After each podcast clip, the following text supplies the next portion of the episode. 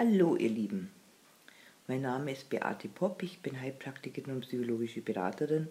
Und ich beschäftige mich ja mit dem Thema Narzissmus, insbesondere Narzissmus in Familien, also eine narzisstische Mutter oder ein narzisstischer Vater.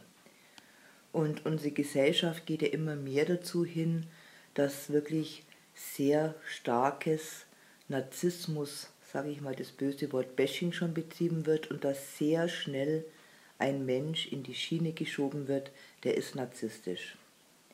Interessanterweise, so Studien von Kliniken, wenn man die mal anguckt, was wünschen sich die Menschen? Die wünschen sich mehr Selbstwert, 50 Prozent sagt man ungefähr, und 50 Prozent wünschen, sich selber abgrenzen zu können. Und das sind ja eigentlich auch gesunde narzisstische Züge.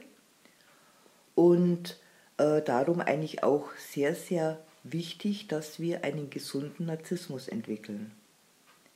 Also ich möchte jetzt mal Hans-Joachim Marz zitieren, ein Psychoanalytiker und ein Psychologe.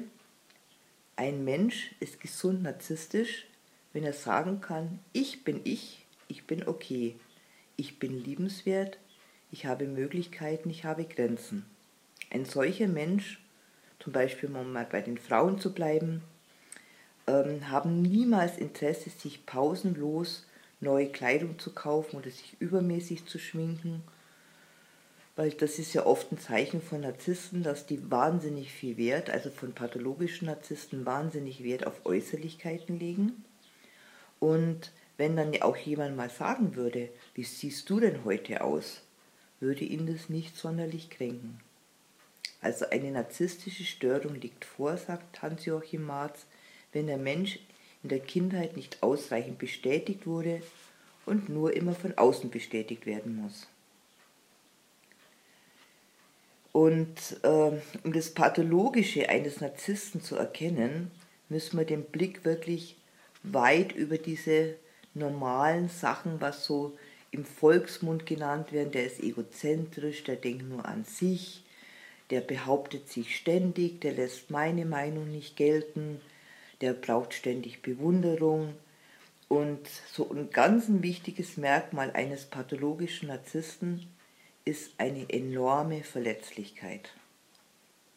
Also der hat zwar ein grandioses Selbstkonzept, aber auch sehr, sehr verletzlich.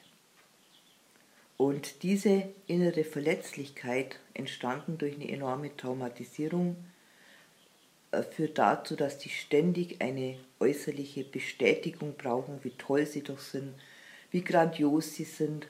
Und wenn sie das nicht einfordern, können sie wirklich sehr, sehr ungute Züge haben. Und das müssen wir einfach uns ganz, ganz klar machen. Es ist nicht jeder Mensch ein pathologischer Narzisst, weil im Endeffekt nach den statistischen Auswirkungen, äh, Auswertungen haben wir circa 1 bis 2 Prozent pathologische Narzissten in der Gesellschaft. Und natürlich haben viele Menschen starke narzisstische Züge, aber ganz, ganz wichtig ist, dass wir auch erkennen, ein gesunder Narzissmus muss jeder Mensch entwickeln.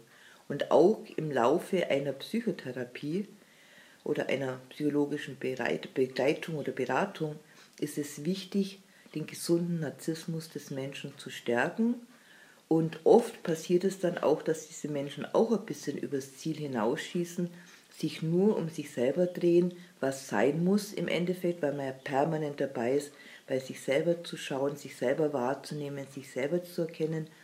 Das ist aber ein gesunder Prozess in dem, ähm, in dem Bereich.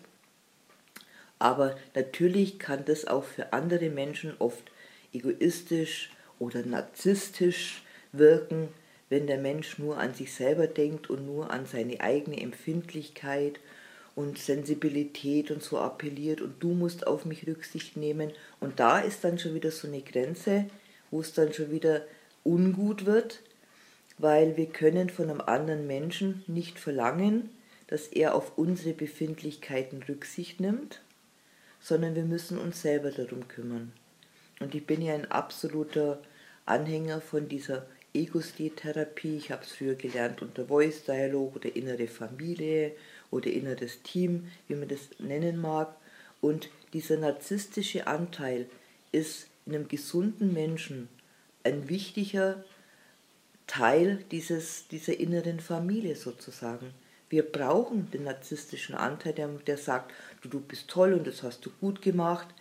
Aber wir brauchen halt auch andere Seiten, die sagen, na jetzt übertreib mal nicht und die müssen auch miteinander zusammenarbeiten. Und das ist eine, ist eine oft schwierige Situation, weil Narzissmus ist entstanden, also ein pathologischer Narzissmus, als eine Lösungsstrategie, um mit diesem enormen Schmerz in der Kindheit umzugehen.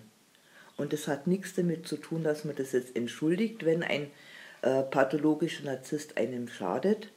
Aber da kann man auch für sich selber gucken, warum falle ich da drauf rein, wo ähm, liegt in mir die Faszination für diese Menschen, weil die sind ja oft sehr faszinierend und die können ja einen die Sterne vom Himmel holen und grandios und, und erfolgreich und äh, mit einer riesen Ausstrahlung gesegnet sein. Und wo ist aber in mir die Resonanz? Also vielleicht dann gucken, ich arbeite an diesem Thema in mir, damit ich narzisstischer in Anführungszeichen, selbstbewusster werde und mich gesund auch abgrenzen kann. Und das ist ein Prozess, den müssen wir selber gehen und dann werden wir auch ungesunde, pathologische, narzisstische Menschen schneller erkennen und sagen, du stopp so mit mir nicht. Was natürlich ein Riesendilemma ist, weil das ist ja auch mein Gebiet, so die Narzissmus in Familien. Ähm, ein Kind kann sich nicht abgrenzen gegen eine narzisstische Mutter, weil ein Kind braucht die Mutter zum Überleben, braucht auch dann später den Vater zum Überleben, äh, weil er sich dadurch eben erkennen kann, das väterliche Prinzip, das männliche Prinzip ins Leben kommt, bei Männern und bei Frauen.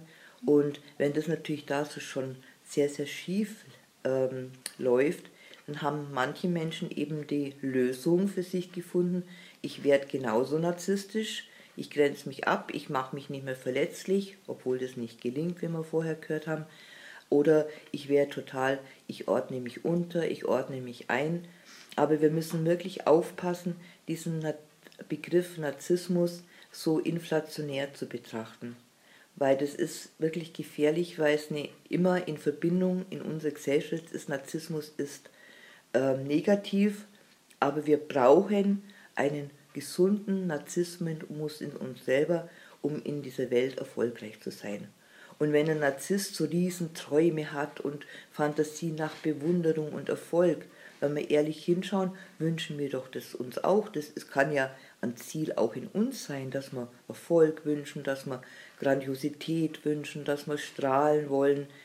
Äh, das ist ja eigentlich ein legitimer Wunsch. Es ist nur die Frage, wie setzt es jemand um? Und da können wir einfach auch bei uns selber schauen. Wir werten das oft vielleicht auch deshalb ab, weil wir es nicht schaffen, diesen Weg zu gehen. Könnte zum Beispiel auch sein, also möchte jetzt niemand verletzen, aber das ist ja das, was uns Narzissten so anzieht, weil die das, also an pathologischen Narzissten, weil die das gnadenlos durchziehen.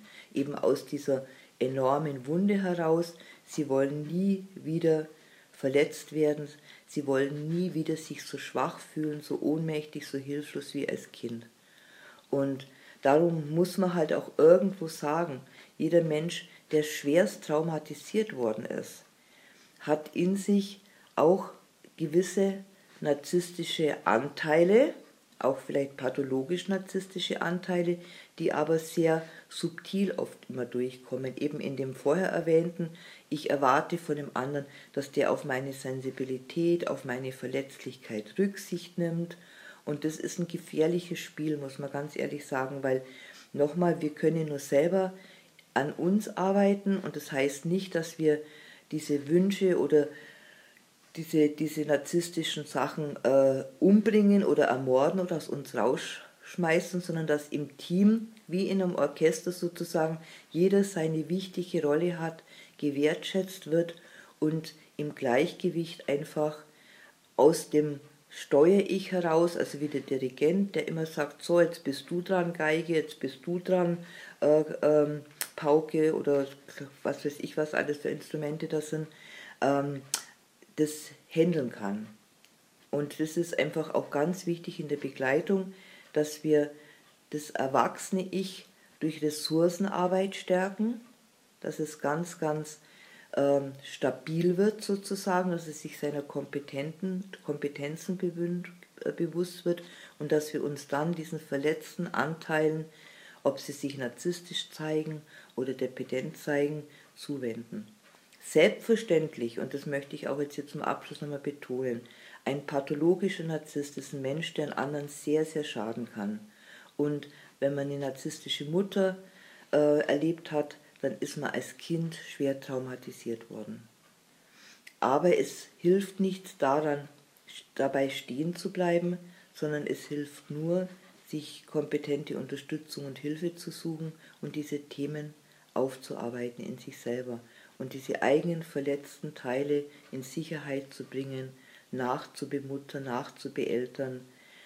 Und das ist ein wunderbarer Weg, der dauert auch und der braucht auch eine Zeit, aber dann können wir irgendwann aufhören, so jeden Menschen, der nur ansatzweise mal ein ausgeprägtes Selbstwertgefühl hat oder sagt, das möchte ich und das möchte ich nicht, äh, wird ja das oft schon als narzisstisch, als pathologisch narzisstisch bezeichnet, dass man mit diesen Menschen aus der eigenen inneren Stärke heraus umgehen kann.